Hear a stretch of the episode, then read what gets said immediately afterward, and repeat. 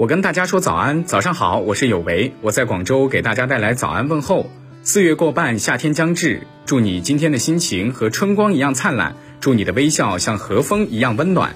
大家早上好，这里是早安南都，我是实习主播嘟嘟玉洁。大家刚刚听到的是早安南都的特别环节，我和大家说早安，欢迎大家向我们投稿，把你的早安问候传递给更多人。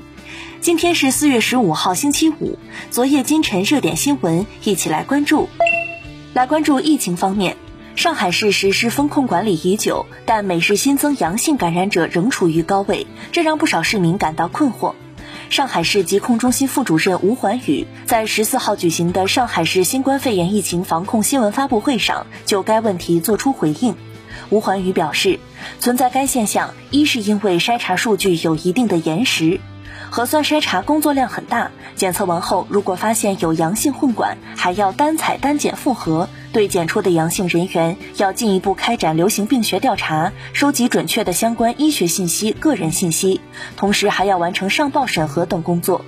二是因为存在家庭聚集性传播。造成上海本轮疫情的毒株为奥密克戎 BA. 点二变异株，其具有隐匿性强、传播快的特点。目前观察到的潜伏期大多为三至五天，家庭聚集性传播为当前主要的传播途径。一般来说，如果家庭内发现一名阳性感染者时，往往其他家庭成员也可能已被感染，但尚处在潜伏期内，会在后续的筛查中被陆续检出。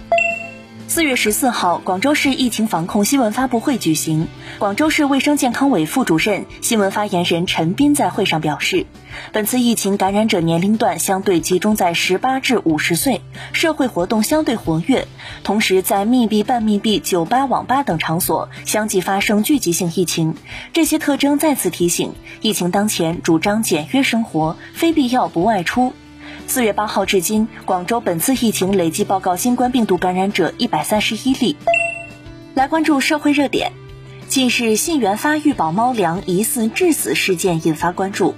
据消费维权群内统计的信息，近日在食用信源发育宝猫粮后抢救无效去世的猫咪已达到一百五十二只。四月十四号，信源发布处理公告。公告披露，三月三十号，信源对相关产品采取暂停销售，并送检宠物主的回样至第三方权威检测机构。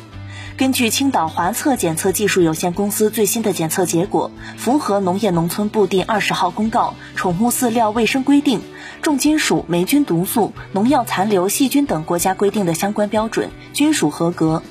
信源还对该品做了农业农村部第二十号公告宠物饲料卫生规定之外的其他四十八项检测，也将第一时间将检测结果公布。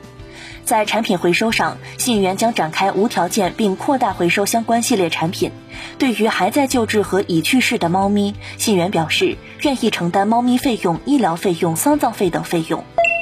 来关注民生资讯。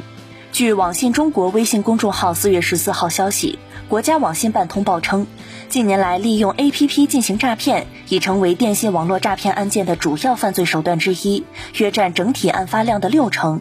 其中，网络兼职刷单、快速贷款等诈骗 APP 较多，特别是一些仿冒各大银行和金融平台的 APP，具有较大迷惑性和欺骗性，广大人民群众需提高防范意识。据悉，今年以来，国家网信办反诈中心排查打击涉诈网址八十七点八万个，APP 七点三万个，跨境电话七点五万个，并纳入国家涉诈黑样本库。四月十四号，国务院新闻办举行新闻发布会，公安部刑事侦查局局长刘忠义介绍。近年来，公安机关会同人民银行、银保监会等部门追缴返还电信网络诈骗受害人被骗资金。二零二一年共紧急止付群众被骗款三千两百九十一亿元，正在打款的一百五十万名受害群众免于被骗，并追缴返还人民群众被骗资金一百二十亿元。为最大限度为群众追赃挽损，人民银行支付结算司司长温信祥介绍。人民银行建设电信网络诈骗资金查控平台。二零二一年，商业银行支付机构根据公安部门的查询、止付、冻结指令，查询止付冻结涉诈资金一点五亿笔，紧急拦截涉诈资金三千两百九十一亿元。商业银行向公安机关推送涉诈受骗资金交易预警信息二百四十二点八万条，避免大量群众向涉诈账户转账。组织商业银行支付机构对公安机关认定的五点二万个非法买卖账户的单位和个人实施五年不得开新户等惩戒。来关注香港疫情防控方面。四月十四号，南都记者从香港例行抗疫记者会上获悉，香港特区行政长官林郑月娥宣布，从四月二十一号起，分阶段放宽现行的社交距离措施，包括恢复晚市堂食、重开部分公共处所等。会上，林郑月娥表示，虽然近日疫情下降到低水平，但数字仍属于高位，放宽措施无可避免有传播风险，但政府为平衡各方考虑，已作出相关决定。香港特区政府食物及卫生局局长陈肇始在发布会上表示，首阶段将恢复香港餐厅营业时间至二十二时，同桌顾客的人数上限放宽至四人，允许举行不超过二十人的宴会活动。